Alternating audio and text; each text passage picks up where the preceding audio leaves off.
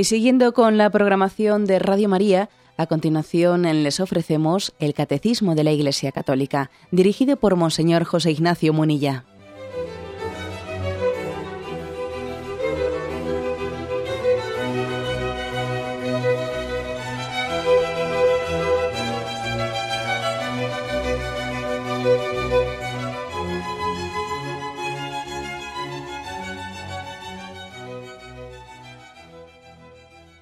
Cordial saludo a todos los oyentes de Radio María. Un día más, con la gracia del Señor, proseguimos el comentario del Catecismo de nuestra Madre la Iglesia.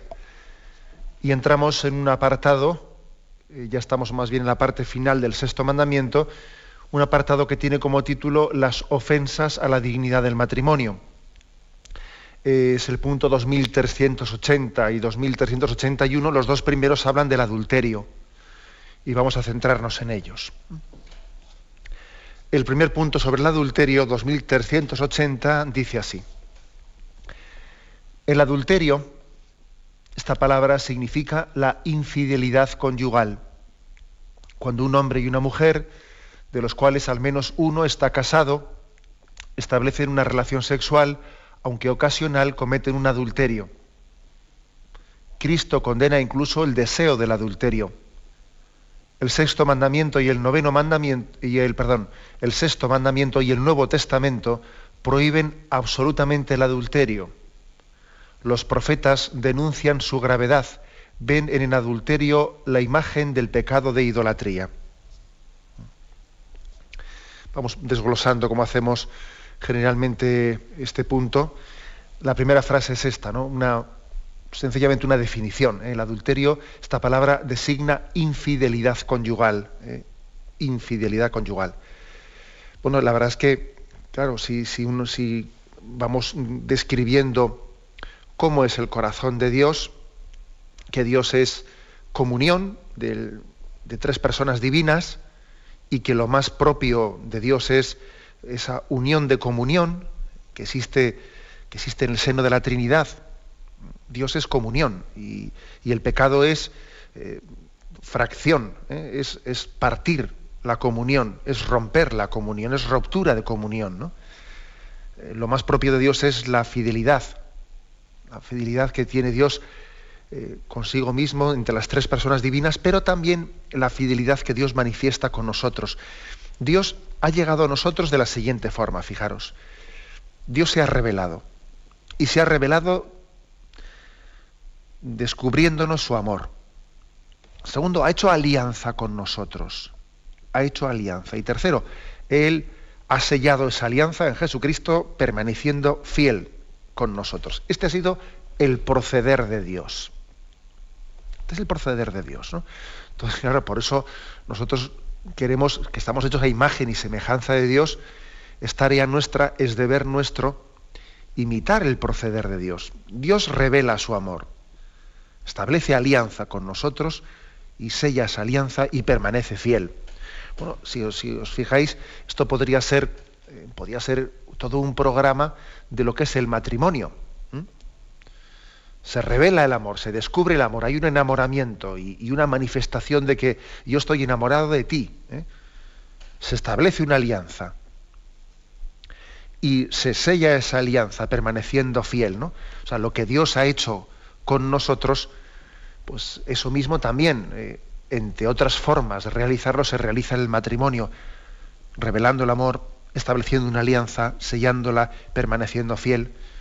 Por eso tiene tanta gravedad, claro, la infidelidad conyugal tiene una gravedad, pues vamos, pues de, de una categoría elevada, no elevadísima, claro, porque supone una ruptura de una alianza que al fin y al cabo es imagen de la alianza de Dios con nosotros.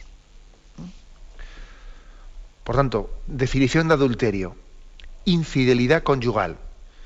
Que decir infidelidad conyugal, pues es pues decir lo más, la ofensa más grande que se puede hacer contra el cónyuge, eh, contra que es, que es comunión, que es alianza, pues es la infidelidad.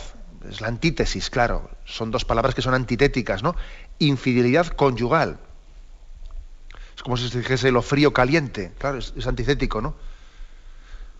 Por eso es una ofensa tan grande. ¿eh? Dice la siguiente, la siguiente frase. Cuando un hombre y una mujer, de los cuales al menos uno está casado, establecen una relación sexual, aunque ocasional, cometen un adulterio. Bueno, en primer lugar, una precisión, eh, una precisión que es la siguiente, ¿no? Dice que, que, para cometer adulterio, claro, no hace falta que los dos que cometen adulterio estén casados. Basta que uno de los dos ¿eh? Cometa, perdón, basta que uno de los dos que cometen adulterio esté casado para que ya eso sea adulterio. Y adulterio por parte de los dos, ¿eh? no únicamente mm, por parte del que estaba casado, también el otro, el que, el que no estaba casado, también está cometiendo un pecado de adulterio. ¿eh? Esto también es bueno decirlo porque a veces uno piensa, bueno, el que cometerá adulterio es el que estaba casado, el otro, el otro era libre de compromisos, por lo tanto él no tiene responsabilidad de adulterio. Claro que tiene esa responsabilidad de adulterio, claro que la tiene. ¿eh? Porque es que cuando alguien establece una relación con una persona casada, se está metiendo en un terreno sagrado. ¿eh? y subrayo esta expresión, está entrando en un terreno sagrado, porque sabe que esa persona tiene una alianza, tiene una alianza establecida. Luego yo a esa persona no le puedo tratar, no me puedo acercar a ella de la misma manera que a otro que no está casado. Esto es una cosa que, que el sentido común parece que mm, eh, pues, pues la, afirma, ¿no? Pero hoy en día esto no, no hay delicadeza suficiente muchas veces para tener esto en cuenta no me puedo acercar igualmente, pues una persona soltera no debe de acercarse igualmente y tratar de la misma manera con una persona casada que con una persona que no está casada, en, el estilo de su forma de hablar, etc. Pues no, es distinto, es distinto. Sabe que está entrando en un terreno sagrado. Y aunque el compromiso de fidelidad eh, lo estableció el otro, yo también soy corresponsable del compromiso de fidelidad que tiene una persona con la cual yo entro en contacto. Todos somos corresponsables de alguna manera unos de otros de, las vocaciones. No vale decir esto no es mi problema, es su problema, él es el que está casado. No, no, claro que yo soy también corresponsable. Yo estoy entrando en un terreno sagrado y tengo que saber cómo entro. Más aún, a veces creo que hay una, un pecado muy grave que suele tener lugar cuando alguien se convierte en una especie de tentador ante una alianza. ¿eh? cuando alguien ejerce de, como de serpiente, permitidme la expresión. ¿eh? Acordaros que también el pecado original, que supuso pues, una ruptura de esa alianza de amor ¿no? entre Yahvé y Adán y Eva, también tuvo su serpiente, ¿eh? imagen de Satanás. Y también a veces pues, se ejerce de serpiente, ¿eh? me refiero de tentador, para que se rompa una alianza matrimonial. Y lógicamente ese pecado puede ser o sea, no puede ser, no. Es gravísimo. No vale decir yo no estoy casado. Él es el que tiene que cuidar el matrimonio. No, no, tú eres corresponsable también. Eres corresponsable. también un, detalle. A veces puede ocurrir, vamos, yo he conocido algún caso, puede ocurrir que una persona sea engañada en el sentido opuesto. no en el sentido que él ejerza de tentador, sino que igual se le acerque una persona que es casada y le oculte que es casada se lo oculte y entonces comience con él una relación eh, afectiva, él piensa que es un noviazgo, eh, bueno, pues que se, abre una posibilidad de noviazgo, pues, pues limpia, porque hay un, camino despejado, y luego más tarde descubre que esa persona era casada. ¿eh? Y entonces, ¿qué ocurre? Pues claro, que en ese momento ya ha dejado correr unos sentimientos, bueno, igual no había, no había empezado formalmente pues el noviazgo, pero, pero vamos, ¿no? que ya se había dejado, se había dejado un tiempo intermedio en el que eh, se habían dejado, se había permitido que, los sentimientos aflorasen, etcétera, etcétera, y luego descubre que es casada, ¿no? Yo conozco casos de estos, algún caso de este estilo, ¿no? que lógicamente es un engaño, un, un engaño muy grave, porque yo pienso que el que es casado no debe de ocultarlo, debe de manifestarlo. Y no me refiero únicamente a llevar un anillo, que también está muy bien, ¿no? Y yo pienso que es bueno, sino también me, refiero al hecho de, manifestarle en nuestra vida diaria, ¿no? De, no estarlo ocultando. O sea, yo creo que es un mal signo de salud matrimonial el que alguien esté como ocultando su, o sea, o que no lo diga, ¿eh? o que uno se pueda pasar muchísimo tiempo junto a otro sin saberlo. Eso es un mal, un mal síntoma. También eso pasa en la vida sacerdotal, ¿eh? Cuando alguien resulta que puede estar mucho tiempo con un sacerdote sin saber que ese es sacerdote, porque claro, ni viste sacerdote, pero además es que ni, ni, ni, lo menta, ni lo dice, y habla de cuestiones intrascendentes, hablan de fútbol del otro, y resulta que, eh, vamos, también he conocido yo un caso de una persona que durante mucho tiempo, ¿no? Pues solía los domingos a la tarde eh, pues ir, ir, al fútbol, eh, salir, etcétera, con, pues, con, un amigo, y, y, luego al cabo de no sé cuánto tiempo descubrió que era sacerdote. Y dijo, ¿anda este sacerdote? Pues yo llevo ya no sé cuántos años llevaba con él, y eso es un malísimo signo, es muy mal signo, que alguien pueda eh, ocultar eh, su condición sacerdotal tanto tiempo. Bueno, lo mismo pasa con el matrimonio, es muy mal, muy mal signo, que después de una, de una relación de amistad, anda, tú eras casado, si yo pensaba que era soltero. Lo lógico es que, de, la, de la abundancia del corazón hable la boca, ¿no? Lo lógico es que uno en sus conversaciones hable de, sus, de su mujer, hable de sus hijos, hombre, y que además eh, las cosas eh, hagan referencia, pues hoy es el cumpleaños de mi hijo, hoy voy no sé qué, es lo normal. Eh, el ocultar nuestra condición es un signo que nos debiera de encender el piloto rojo. Nos lo debiera encender el piloto rojo. Bien, pero supongamos este, esta, pues este escenario en el que alguien ha ocultado indebidamente ¿no? pues su, su condición de casado y entonces una persona que se ha acercado a él pensaba que era soltero y ha permitido ya que se establezcan unos, eh, pues unas expectativas de relación con él, ¿no? Y descubre que es, que es casado de repente. Entonces, ¿cómo puede reaccionar en ese momento? Bueno, pues es que es evidente que lo que hay que hacer, hay que tener capacidad de reacción, sobreponiéndose sencillamente a unos, a unos sentimientos que se han podido, que se han generado quizás, pero se han generado basados en la mentira, basados en la mentira. Y tenemos que superar una, una, visión de la vida romántica, meramente romántica, como si los sentimientos, claro, hay que ser fiel a los sentimientos, uno no puede negar sus sentimientos, tengo que ser sincero con mis sentimientos, y claro, como resulta que tengo eh, pues una, un enamoramiento con esta persona, entonces no, no puedo negármelo, no, no, me lo puedo negar. Esta es una visión romántica. Eh, romántica. Los sentimientos, los sentimientos no, pueden ser, no pueden ser conforme, no pueden ser contrarios a verdad. No pueden ser contrarios a verdad, ¿no? Esos sentimientos se han ido forjando en la mentira. Luego hay que saber también sobreponerse a ellos y hay que saber mortificarlos. ¿Mm? Y si yo no conduzco mis sentimientos, acaban, eh, acaban siendo ellos los que me acaban eh, oscureciendo la razón y sobreponiéndose a la voluntad. ¿no? O sea, que yo me, niego a aceptar esa visión romántica de, romántica de la existencia en la que, claro, como hay que ser fiel, perdón, como hay que ser fiel, sí, como hay que ser sincero, ¿no? Se dice, con tus sentimientos, claro, es que si me he enamorado de una persona, oiga, mire usted, el enamoramiento, yo creo que el hombre, el hombre racional, que tiene una voluntad y una razón, tiene una capacidad de conducir también sus afectos. Claro que si yo permito que un enamoramiento siga y siga, siga adelante, va a haber un momento en el que me cueste mucho, ¿no? Pues dirigir con mi voluntad y con mi, razón unos sentimientos a los que les he dejado ir demasiado lejos. Pero tenemos eh, esa capacidad de conducir nuestros sentimientos y discernirlos y ver cuáles de ellos son conforme a la verdad y a la alianza de nuestra vida y cuáles de ellos son, ¿eh? son contrarios. Luego también hay que saber mortificar ¿eh? sentimientos que son contrarios a verdad. Y por lo tanto, si alguien ha sido engañado pues, por una persona que le ha ocultado, ¿eh? le ha ocultado su condición de casada, debe de reaccionar con firmeza. Porque no puede ser de Dios lo que ha nacido basado en la mentira. ¿Mm? Lo que ha tenido su origen en la mentira, en el ocultamiento. Eh, no puede ser de Dios. Por mucho que luego digamos que son unos sentimientos muy bonitos. No, no puede ser bonita la mentira. La mentira no puede ser bonita.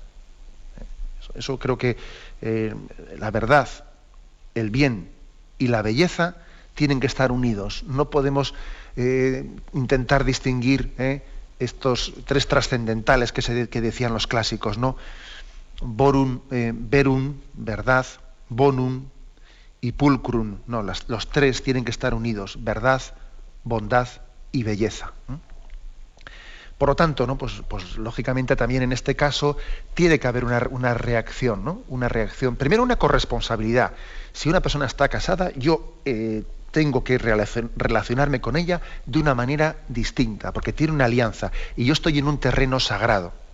Segundo, por parte del casado, él no debe de ocultar nunca su, condición de casado y debe de manifestarlo, porque como he dicho antes, de la abundancia del corazón habla la boca. Y tercero, si alguien ha sido engañado por una persona casada en alguna ocasión, ¿no? Y le ha ocultado su condición de casado y eso le ha hecho en él generar unas expectativas, debe de reaccionar con firmeza, ¿eh? sin hacerse cómplice de lo que sería un adulterio que le haría a él también ser adúltero si consintiese con, su, con la infidelidad de esa persona a su mujer. Tenemos un momento de reflexión y continuamos enseguida.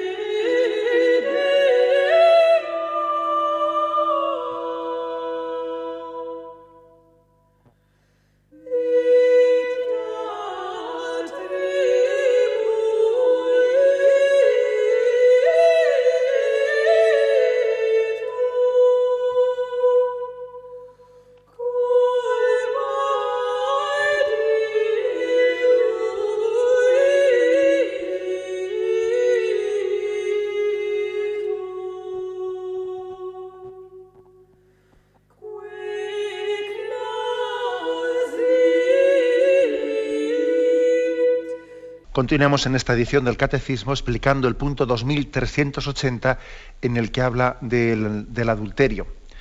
Hemos leído una frase que decía cuando un hombre y una mujer, de los cuales al menos uno está casado, establecen una relación sexual, aunque sea ocasional, cometen adulterio. Me fijo en esta frase, aunque sea ocasional. ¿Por qué quiero fijarme en ella? Porque es que también otra, otra de las, eh, digamos, de los engaños que, está poco, que se están introduciendo en nuestra cultura, en esta especie de laxitud, ¿no? de una moral laxa, de esa manga ancha que, tan grande ¿no? que estamos estableciendo, es que, bueno, pues para que una cosa eh, sea grave, pues, eh, pues si es ocasional no tiene importancia. Vaya, porque mira, oye, porque haya ido yo a las fiestas del pueblo y me haya emborrachado un día, por una borrachera no pasa nada. ¿eh? Otra cosa es que uno sea alcohólico, ¿no? Pero emborracharse un día no pasa nada. O total, mira, es que, fue una despedida de soltero, ¿sabes? Eso no, eso no es ningún problema, ¿no? No, si mi chico no tiene ningún problema con el alcohol. Una cosa es que, se, que un día sí las fiestas del pueblo venga borracho, pero vamos, eso no. Esto también está un poco metido en nuestra cultura. Quitarle importancia a ciertas cosas, pues porque son ocasionales. Y eso es un gran error. ¿eh? Eso es un gran error. Hay cosas que son malas en sí mismas intrínsecamente son malas y entonces no cabe justificarse diciendo eh, es que esto ha ocurrido únicamente una vez o dos veces, bueno, y, eso, eso lo hace bueno acaso, ¿no? Por otra parte, yo no me creo que si un adulterio eh, ha tenido lugar, pues digamos, mm, puntualmente, pues eso no haya sido sino la punta de un iceberg que tiene debajo otros problemas mucho más graves. ¿eh? O sea, aunque, aunque haya sido pocas veces o una sola vez o dos veces, ¿no? Los actos de adulterio que una, que una persona ha cometido, eso, eso es imposible que haya tenido lugar en el contexto de un matrimonio sano, con salud, ¿no? Eh, quiere decir que mi relación no, no, es la que tiene que ser, de lo contrario eso no ocurriría ni ocasionalmente. ¿eh? Y esto, esto que digo yo, algunos le dirían, es que eso es un rigorista, no, un rigorista no, es que es que las cosas, las cosas son, son como son. Es decir, es que nosotros no podemos decir, te quiero mucho, ¿eh? te quiero mucho, pero menos esta noche, que he quedado con una. Entonces, lo primero es mentira. O sea, no, únicamente va a ser mentira esta noche, no, es que es mentira también esta mañana. ¿Me explico? O sea, que, hay cosas que son así. ¿eh? ¿Por qué? Eh, porque el amor tiende a una totalidad y a una integridad. Al amor no se le puede pedir excepciones. ¿eh? Se le puede pedir excepciones. Tiende a la totalidad y a la integridad. ¿Mm? Ese punto es importante. ¿eh? Y sigue, eh, sigue la siguiente frase del punto 2380 que estamos comentando. Cristo condena incluso el deseo del adulterio. ¿eh? Y se nos remite ahí un texto, un famoso texto, habéis oído que se dijo, no cometerás adulterio, pero yo os digo, todo el que mira a una mujer deseándola ya cometió adulterio con ella en su corazón. Luego también Jesús habla de adulterio de deseo, incluso aunque no exista una relación sexual con esa persona, pero hay un adulterio en el corazón. Eso también es importante que lo examinemos, porque hay situaciones afectivas, pues que son próximas al adulterio o que pueden llegar a ser adulterio. Situaciones afectivas, claro, que, cuyas fronteras pueden ser unas fronteras muy difusas, ¿no? Uno está tonteando, eh, tonteos indebidos en los que mi afecto se está poniendo en otra persona o estoy llegando a tener una serie de intimidades, de contar, contar mi vida, contar cómo me siento interiormente, con, pues, con, una, pues con una mujer o con un hombre, llegando a unos grados de intimidad que en absoluto los tengo, los tengo con, con mi esposo o con mi mujer y los estoy teniendo pues con otra, con otra persona y además en un contexto no de sana amistad, ¿no? sino en un contexto en el que uno ve que se están fácilmente confundiendo las cosas. ¿eh? Se está confundiendo el tocino con la velocidad, ¿no? Entonces, bueno, pues eh, se está estableciendo una situación de adulterio, ¿eh? de adulterio, pero sin relaciones sexuales, pero que puede estar ocurriendo eso. Hay que examinar cuando estamos buscando pues, un tubo de escape, un tubo de escape que nos está llevando a soñar en otra persona, a poner en ella nuestra ilusión, eh, en vez de tenerla en mi esposa, la tengo, la tengo en otra mujer, pienso en la otra en vez de pensar en mi mujer, etcétera, etcétera, etcétera. ¿no? Y estamos escapando en vez de afrontando, que suele ser lo típico, ¿no? Estamos escapando en vez de afrontando los problemas de nuestro matrimonio. Porque claro, si falta una ilusión y falta una ilusión de enamoramiento, lo que hay que hacer es ver dónde está la causa y afrontarla, no estar eh, soñando en otra persona y al mismo tiempo, pues a veces uno puede decir, no, yo, no quiero ser infiel, pero, pero sí que estoy permitiéndome que mis afectos comiencen a estar en otra persona. Mi corazón está fuera del matrimonio. Mantengo quizás ¿no? la estructura, pues por, bueno, por tradición o porque, o porque igual mis principios he sido educado en ellos, mantengo una fidelidad física, pero mi corazón está fuera del matrimonio. Pues eso en el fondo es un adulterio es un adulterio, aunque no tenga relaciones sexuales, pero a esto se refiere Jesús, ¿no? Cuando dice, yo, yo os digo, todo aquel que mire a una mujer deseándola ya cometió adulterio con ella en su corazón. Porque a lo que no se refiere el Señor, que eso lo ha dejado clara la tradición, la tradición de la Iglesia, es a que a uno se le pasen pensamientos, pensamientos impuros, o que se le pasen, ay, es que he tenido un, he tenido un pensamiento de adulterio. Bueno, mira, el pensamiento eh, es una cosa, pero aquí cuando se habla de deseo, se habla de un deseo consentido y de un deseo buscado, ¿no? Y de un deseo que yo he tonteado y he no sé qué, y, he preparado este momento. Y, o sea, que no es lo mismo el tener un pensamiento, que al fin y al cabo no soy yo, sino que me ha sobrevenido un pensamiento, eso es otra cosa, eso es muy distinto eh, del adulterio de deseo.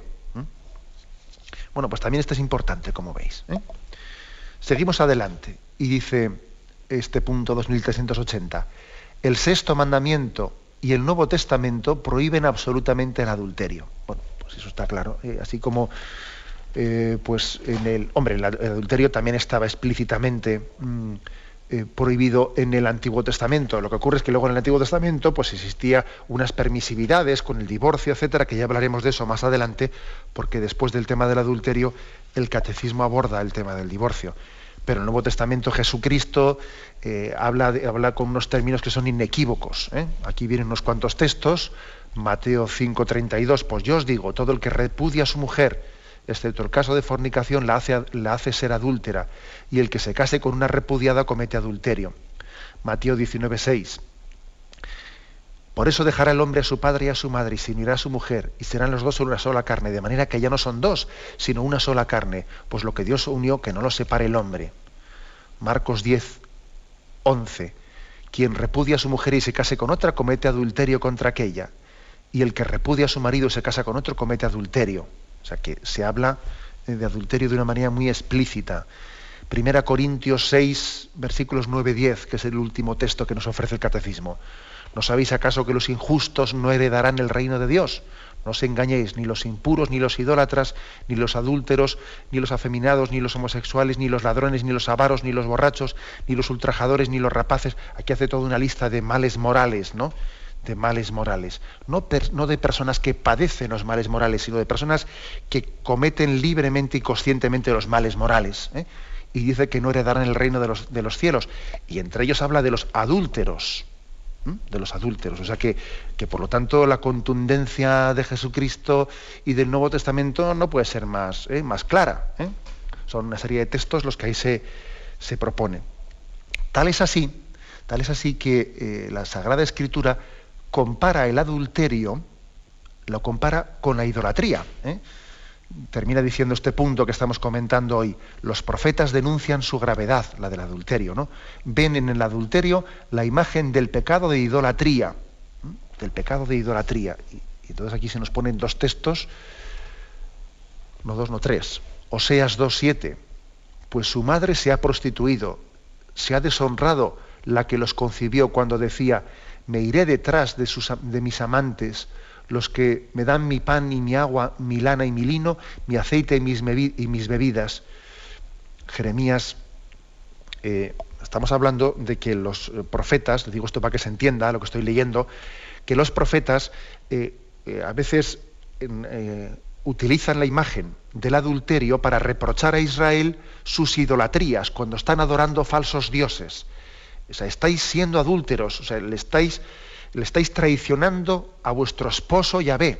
¿eh? Es una manera de decir, mira, eso, eso de hacerte falsos dioses, fíjate si ante Dios lo más grave es pues adorar falsos dioses, no, eso es ser adúltero. ¿eh? Eso es ser adúltero, porque estás, tú te habías casado con Yahvé, te habías desposado con él. Bueno, pues fíjate, estás siendo adúltero, ¿no? Dice, hay tus adulterios y tus relinchos, la bajeza de tu prostitución sobre los altos, por la campiña, he visto tus monstruos abominables, ay de ti Jerusalén, que no estás pura. Jeremías 13, 27, ¿no? Habla de esos altares que elevaban y los altozanos, etcétera, los falsos dioses. Y dice, te estás prostituyendo. ¿eh?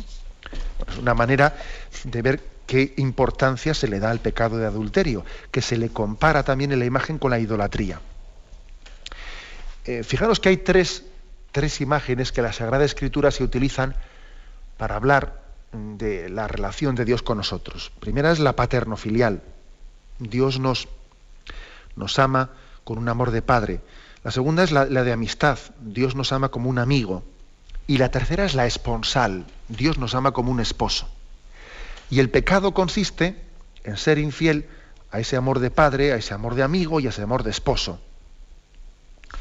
Y, y las tres imágenes, ¿no? Cada una de ellas pone el dedo en la llaga en un aspecto que la hace más grave, ¿eh? que la hace más grave. Pues, eh, por ejemplo, la imagen paterno-filial, pues es la parábola del hijo pródigo, el hijo que es desagradecido ¿no? hacia el amor de su padre. Digamos que la imagen del amor paterno-filial, cuando, cuando eh, el amor, mejor dicho, cuando el pecado, cuando la infidelidad es contra el padre, sobre todo subraya lo desagradecidos que somos. Cuando el pecado es contra un amigo, o sea, contra Dios amigo, por ejemplo, que cuando, Jesús dice, no, pero eres tú, mi amigo, mi confidente, en el que tenía mi, puesta mis esperanzas, tú me has traicionado, ¿no? El pecado contra, contra el amigo y contra el Dios amigo, sobre todo, subraya, más que el desagradecimiento, subraya eh, la, la traición, o sea, la traición a alguien eh, o sea, que había puesto su confianza en él, que tenías puesto su confianza en mí. Y hemos sido, si, si la imagen paterno-filial subraya el desagradecimiento hacia el padre, en la imagen de la amistad se subraya la traición. Bueno, pues en la imagen esponsal, que es la tercera, cuando uno es infiel, ¿no? Al amor esponsal, sobre todo hay lo que se subraya es la ofensa a la intimidad. Porque ser infiel a Yahvé esposo, ser infiel también entre nosotros en, el, matrimonio es sobre todo una ofensa a lo más íntimo. Porque claro, eh, la relación esponsal, a diferencia de la paterno-filial, a diferencia de la amistad, había entregado lo más íntimo, hasta lo corporal, lo había entregado, con lo cual es una especie de ofensa absoluta a la intimidad de una persona. ¿Eh? O sea que cada, cada una de estas imágenes yo creo que subraya una, una cosa. La infidelidad al amor del Padre es el pecado de desagradecimiento.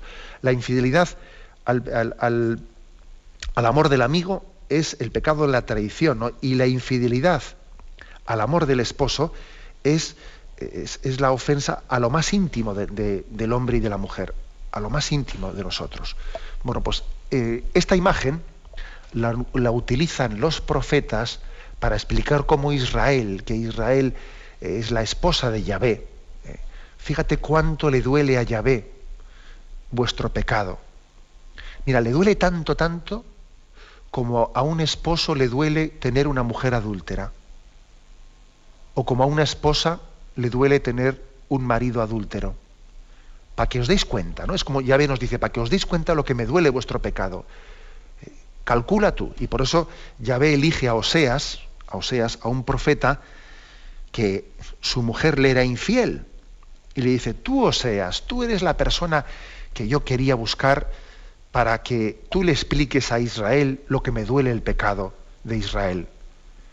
Como a ti te duele el pecado de tu esposa, que se va por ahí con cualquiera, así me duele a mí el pecado de, Israel. Bueno, pues demos la vuelta ahora, ¿no? O sea, es decir, pues, ¿cómo es de grave el pecado de adulterio? Pues fíjate cómo a, Dios le duele el pecado de idolatría, que alguien se vaya con falsos dioses.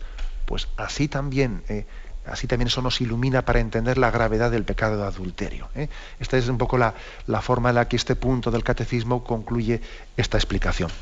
Tenemos un momento de reflexión y continuaremos enseguida.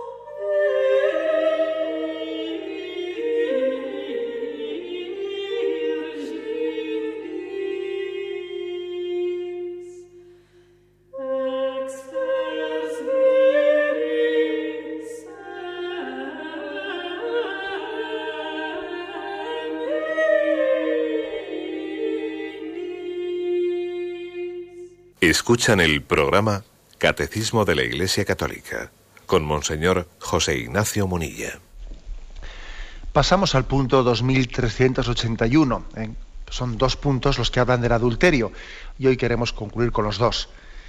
El 2381 dice, el adulterio es una injusticia. El que lo comete falta a sus compromisos lesiona el signo de la alianza, que es el vínculo matrimonial, quebranta el derecho del otro cónyuge y atenta contra la institución del matrimonio, violando el contrato que le da origen, compromete el bien de la generación humana y de los hijos, que necesitan la unión estable de los padres. Es, digamos, mm, hablar, o sea, dar una perspectiva que complementa el punto anterior. ¿eh? Si, si el punto anterior se hablaba de la gravedad del adulterio desde el punto de vista de la infidelidad, ¿eh?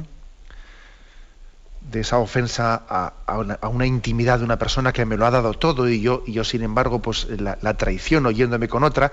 Aquí se habla sobre todo de la injusticia. El adulterio es una injusticia. Es una injusticia porque una vez que ha habido una alianza de amor, una alianza de amor, pues tiene, como todas las alianzas, tiene también un compromiso en el que hay unos derechos y unos deberes. Hay deberes y hay derechos.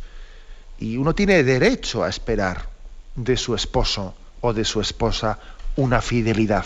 Tiene derecho a esperarlo. Por lo tanto, habla con toda propiedad un, cónyuge cuando ve que su, que su otro cónyuge ha sido infiel y le dice, no hay derecho a lo que has hecho. No hay derecho. Pues tiene todo, o sea, habla con plena propiedad. Es una injusticia. ¿eh? Es una injusticia hablar de, en estos términos, ¿no?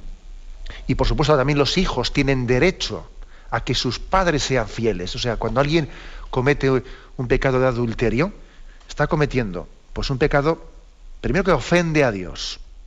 Ofende a Dios que es fuente y autor de toda justicia. Y es, y es Dios el que selló su alianza. Porque la alianza con la esposa o con el esposo la sellamos ante el altar con la sangre de Jesucristo. Y celebramos la Eucaristía en la que la sangre de Jesucristo selló nuestra alianza. Luego, ser adúltero es traicionar la sangre de Jesucristo. O sea, ya sé que estoy hablando con términos fuertes, pero es que las cosas son así. En segundo lugar, el pecado de, adulterio comete una gran injusticia contra el cónyuge, porque yo, yo me había comprometido en una alianza de amor y le estoy traicionando en lo más íntimo, en lo más íntimo lo estoy traicionando. ¿eh? Tercer lugar, estoy traicionando siendo injusto con mis hijos. Mis hijos tienen derecho a esperar de mí. Y fijaros una cosa, y, no me vale decir es que no, lo saben, no, no, no, es, es, que tienen derecho a tener, a tener un padre fiel, no a creer que lo tienen, sino a tenerlo. Aquí no vale con que lo sepan o no lo sepan. ¿eh? O sea, Dios lo sabe todo. ¿eh? Entonces mis hijos tienen derecho a, a un padre fiel, entonces he dicho que en primer lugar es un pecado contra, contra Dios, ¿no? En segundo lugar, un pecado contra, de, injusticia contra mi cónyuge, contra mis hijos y contra la sociedad misma también. También porque la sociedad, la sociedad tiene derecho a esperar de mí que yo sea fiel a mi vocación. Porque el bien común se construye sumando los bienes personales y el bien moral de cada uno. O sea, el bien común no es algo ajeno a mi bien personal. Eso que nos quede bien claro. ¿eh? Quede bien claro que eso, cuando, cuando por ahí en algunas ocasiones ha habido situaciones de que un político, un político, pues se ha descubierto una situación de adulterio en su vida, ¿no? Y entonces algunos dicen, bueno, pero no hay que mezclar la vida privada con la vida pública. Si él es adúltero, si él es adúltero en su vida privada, eh, bueno, pues oye, pero la vida pública es la vida pública y la vida privada es la privada. Pues con todos mis respetos, yo no creo en eso. Eh, vamos a ver cómo vamos a, ser capaces de, aportar a la vida pública eh, un bien, o sea, en favor del bien común cuando resulta que yo parto de, una injusticia clarísima en mi vida. O sea, ¿qué, voy a aportar yo al bien? Al bien común si yo no me arrepiento profunda. Otra cosa es que alguien peque y se arrepiente, por supuesto, ¿no? Pero desde mi, desde una infidelidad consentida y reivindicada, ¿qué voy a aportar yo al bien común? Vamos a ver. ¿Mm? Bueno, por tanto, aquí se habla del adulterio como de injusticia. Y creo que hay que también tener cuidado de cuidado con justificar la injusticia, que no hay nada más, más contradictorio, porque generalmente cuando cometemos el mal, siempre luego pretendemos justificarlo. Nadie comete una injusticia diciendo, voy a ser injusto. No, eso no suele ser así. Nos justificamos lo injusto, ¿eh? que eso es, bueno, pues un juego de palabras, pero suele ser así. Por ejemplo, típicas justificaciones, ¿no? Eh, falsas, claro. Pues el otro, es que el otro no lo da todo, es que yo me siento, eh, pues estamos viviendo una, etapa matrimonial en la que yo veo que mi cónyuge él no lo da todo. Si él no lo da todo, pues yo también o, incluso es que él también es infiel, sospecho que es infiel, entonces si él es infiel, yo también tengo eh, bandera de corso, ¿no? Para actuar también de la misma manera. Vamos a ver, nadie tiene derecho a ser injusto porque el otro sea injusto. ¿Mm? Dice la Sagrada Escritura, si vosotros sois infieles, yo siempre seré fiel, porque no puedo negarme a mí mismo. Ya había hecho una alianza con nosotros de fidelidad y la va a mantener gracias a Dios, la está manteniendo a pesar de nuestra infidelidad. Por tanto, eh, desenmascaremos a veces esa, eh, esa especie de, justificaciones que nos buscamos. O también a veces decimos, es que me siento solo, ¿no? Es que me siento solo. Bueno, pero vamos a ver, cuando, cuando eh, justificamos una infidelidad en una soledad del corazón, en el fondo, lo que estamos diciendo es que aparte de este pecado de, infidelidad, tenía otro pecado de una vivencia eh, enferma del amor matrimonial, de una vivencia enferma, o sea, que son dos pecados, no, no uno. ¿eh? Eso casi siempre ocurre, que, que el pecado de adulterio, casi siempre no, siempre, el pecado adulterio tenía, tenía pecados anteriores dentro del matrimonio, de falta de entrega generosa, enamorada, eh, bueno, pues eh, corresponsabilidad del matrimonio, etc. un pecado de adulterio siempre suele tener antes pecados de falta de entrega en, la alianza del matrimonio. Y también a veces, pues disfrazándolo de humildad, pues se pretende justificar, eh, justificar el adulterio, pues diciendo, eh, diciendo pues eso, que, la carne es débil. Vamos a ver, y la carne es, claro que la carne es débil, pero no, no vale con afirmar, hacer esa afirmación. Aparte de hacer esa afirmación, hay que poner los medios concretos, ¿eh?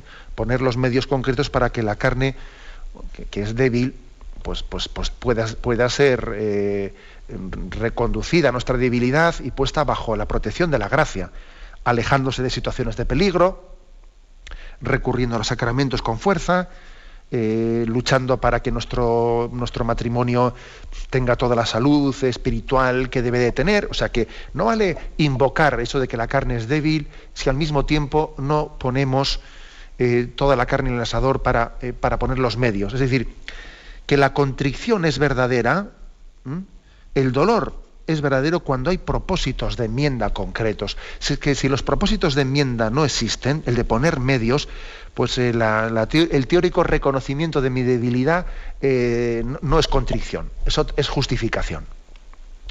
Sin embargo, cuando se ponen medios, entonces sí que hay contrición. Pues a, veces uno, se encuentra con personas que, que no tienen ningún problema en reconocer su debilidad. Es que, claro, la carne es débil, la carne es... Sí, claro, pero usted me está hablando de que la carne es débil como si eso fuese arrepentimiento o contrición, pero no lo es. No lo es porque usted no está poniendo los medios para ello. También una cosa que creo que, aunque no es estrictamente lo que se habla en este punto, también hay que decirla. A veces, a veces ocurre que la falta de la vivencia de la castidad dentro del matrimonio, el hecho de que se viva el matrimonio, mejor dicho, el amor conyugal, con, pues con pecados contra la castidad conyugal, con muchos pecados, pues, pues, por ejemplo, contra la apertura de la vida, con métodos anticonceptivos, etcétera, etcétera. El hecho de que se viva, o sea, que se peque contra la castidad conyugal, nos hace más proclives, o sea, nos hace eh, más susceptibles después del pecado de adulterio. Eso también, eso, eso es otra cosa. ¿eh? El que, comentamos, el que cometamos injusticias dentro de nuestro matrimonio nos hace más proclives. ¿Por qué? Porque estamos viviendo la sexualidad de una manera no santa, egoísta. Estamos utilizándonos unos a otros dentro del matrimonio. Y puestos ya a ser egoístas, ya es más fácil después cometer adulterio. Esto es otra cosa de las cuales pocas veces eh, nos atrevemos a decirlo, pero esta, es una de las causas también del aumento de los adulterios, a mí no me cabe la menor duda, que es la falta de evidencia de la castidad dentro del matrimonio. Porque eso hace que nos utilicemos unos a otros, que no nos amemos generosa y santamente, que nos utilicemos. Y claro, esas utilizaciones son una espiral que siempre están buscando unas mayores satisfacciones y entonces yo, ahora mi mujer no me satisface, voy a buscar experiencias nuevas porque ya, eh, ya la tengo demasiado conocida. O sea, cuando la sexualidad deja de vivirse eh, pues en ese marco de santidad y pasa a ser un uso, un uso para el propio placer, y ya es más fácil caer en el adulterio. O sea, que nos quede claro que, yo creo que este es uno de los puntos que más, mm, eh, eh, que, claro, como razón última, no como razón inmediata, pero como razón última, más motiva a los adulterios, ¿no? La falta de la evidencia de la castidad conyugal. Bueno, pues como veis, ¿no? pues, eh, estos dos puntos, el 2380 y 81, ponen el dedo en la llaga con valentía ¿no? sobre el tema del adulterio recogiendo la frase profética de Jesucristo, que nos llama a la fidelidad, que nos pide que, que seamos fieles como fiel permaneció Él a esa vocación que el Padre le dio de entregar su vida por nosotros. Lo dejamos aquí y damos paso ahora a la intervención de los oyentes. Podéis llamar para formular vuestras preguntas al teléfono 917-107-700. 917-107-700.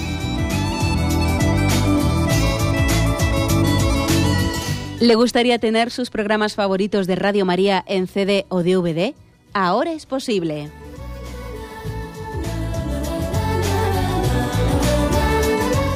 Le sugerimos que primero se informe en qué formato de audio lo puede escuchar en su equipo, DVD o CD, teniendo en cuenta que no todos los lectores de CD pueden reproducir el formato digital MP3 en el que enviamos nuestros programas.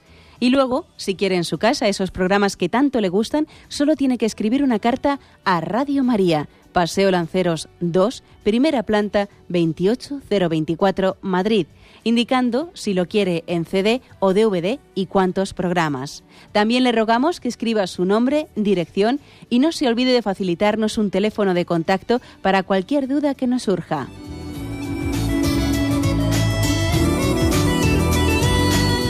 Radio María, más cerca de usted.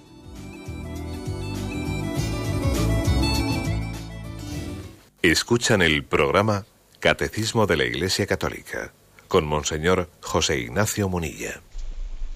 Sí, buenos días. ¿Con quién hablamos? Buenos días, Monseñor. buenos días. Adelante, le escuchamos. Eh, monseñor, lo felicito por el programa y mi Dios le pague por todo lo que nos ayuda y, y todo lo que ha dicho usted, Señor, pues desafortunadamente me ha caído a mí muy duro en el corazón porque yo soy colombiano y llevo nueve años aquí en España y, he caído en la debilidad, no de la carne, porque no lo voy a justificar como lo dice usted, pero he cometido adulterio con mi señora y, yo soy cursillista y todo eso me ha servido para arrepentirme, le he pedido perdón a mi Dios, he hablado con mi señora y estoy muy arrepentido, mal Señor, y me ha dolido mucho todo eso, lo que le he hecho a mi señora y todo lo que usted ha dicho me ha caído como, como una espada clavada en mi corazón y estoy muy arrepentido y le pido perdón a mi señora y no quiero justificar nada porque de todas maneras he cometido un pecado muy, muy grande y le pido mucho a mi Dios y, escucho mucho Radio María y usted me ha ayudado mucho y, en este momento estoy compartiendo con mi señora y quiero que usted nos dé una voz de aliento porque sus palabras nos llegan mucho al corazón, Monseñor, y mi Dios le pague. Pues la verdad es que yo creo que Dios bendice eh, los corazones humildes. Usted decía que esa palabra pues le ha llegado como una espada, ¿no? Yo creo que no se olvide que esta es una espada que, como dice San Pablo, que penetra y penetra hasta, hasta dentro, penetra hasta el tuétano, pero también es una espada sanadora. Es una espada que, es fuego candente, que también eh, rasga y sana las heridas. ¿no? Por tanto, yo creo que es la verdad la que nos hace libres. No se puede buscar la paz en la mentira, ni en las autojustificaciones, ni nada. ¿no? Yo creo que usted ha sido valiente, primero pidiendo perdón a Dios, incluso sincerándose ante su mujer, planteando, eh, planteando de esta manera tan, eh, tan a tumba abierta, con todas las cartas encima de la mesa, ¿no? La verdad nos hace libres, ¿no? Entonces yo creo que ese proceso de sanación que tiene usted ahora mismo, escuchando Radio María, etcétera, construyendo juntamente con su mujer, no creciendo con ella. Tenga usted paciencia con su mujer, tenga en cuenta que también ella ha sido herida en sus sentimientos más profundos y me imagino que habrá momentos en los que ella le cueste confiar eh, y pueda tener reacciones, tenga paciencia con ella y asuma, asuma usted también esas reacciones de su mujer como bueno, pues como también parte de la penitencia que también el Señor quiere que usted tenga para, eh, para la purificación y la redención de su vida. Eh, asuma las contrariedades de la vida con mucho cariño, pues momentos malos que tenga su mujer, etcétera, asúmalos como parte de una penitencia purificadora y no permita, y no permita que, bueno, pues que eso le quite la esperanza, ni que le quite la alegría. ¿eh? Lógicamente no, no, debe de ser una alegría eh, superficial como si aquí no hubiese pasado nada. No, no, no es una alegría superficial, pero sí es una alegría que nace de la esperanza, ¿eh? de que Dios nos hace nuevos y Dios nos recrea. El perdón de Dios es recreador. Luego tenga usted esperanza de que en su, en su matrimonio todavía el vino bueno, El vino bueno está por llegar, porque el Señor lo ha reservado para esta etapa de su vida. ¿eh? Y rezamos por ustedes. Y nos alegramos mucho de tenerles como compañeros en Radio María. Damos paso a un siguiente oyente. Buenos días. Buenos días. Hola, buenos días. Sí, le escuchamos. Eh, buenos días, monseñor. Sí. Eh, estoy escuchando su programa y como está hablando de lo del adulterio, eh, vamos a ver, en, en el matrimonio. Mm, yo siempre consideré que una persona que va eh, detrás de un sacerdote y sabe que es sacerdote y consigue sacarlo de su sacerdocio, para mí eso es una forma de adulterio porque esa persona no era libre para ella.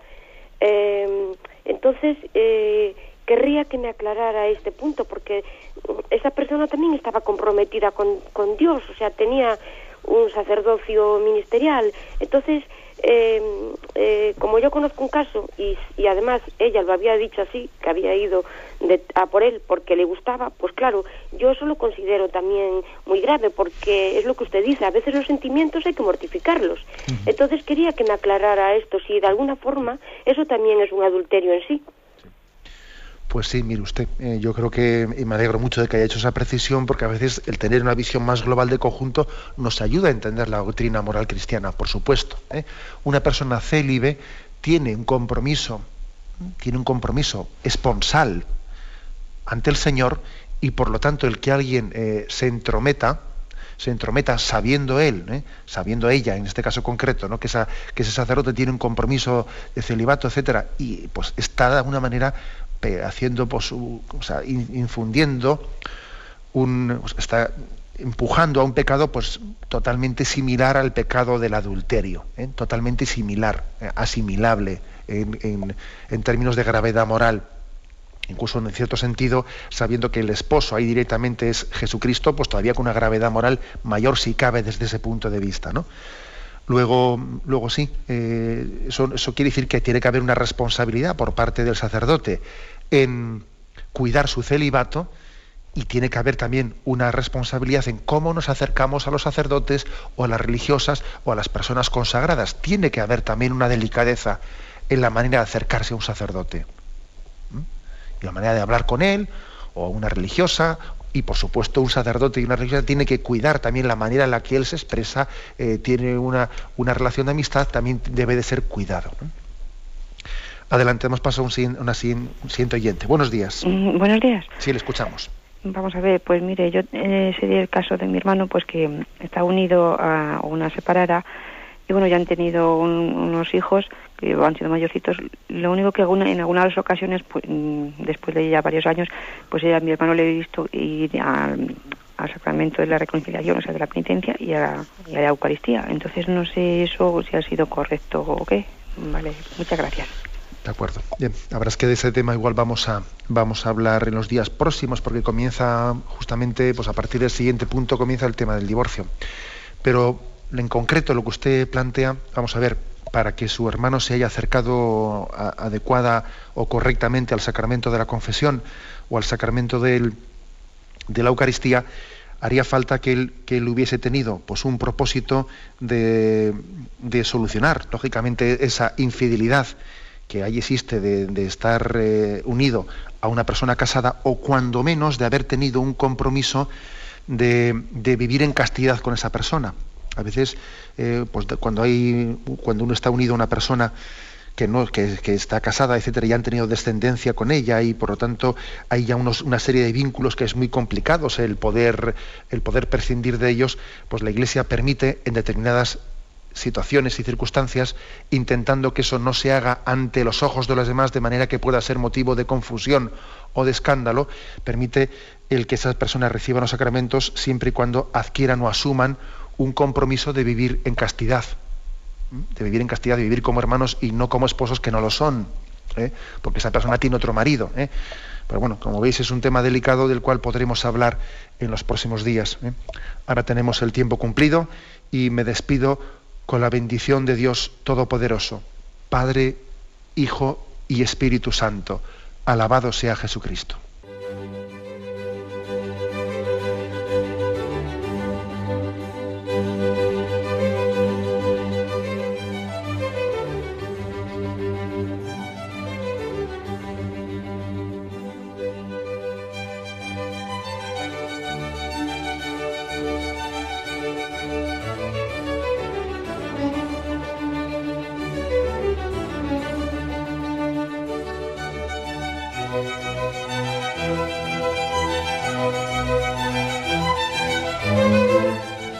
Han podido escuchar en Radio María el Catecismo de la Iglesia Católica, dirigido por Monseñor José Ignacio Munilla.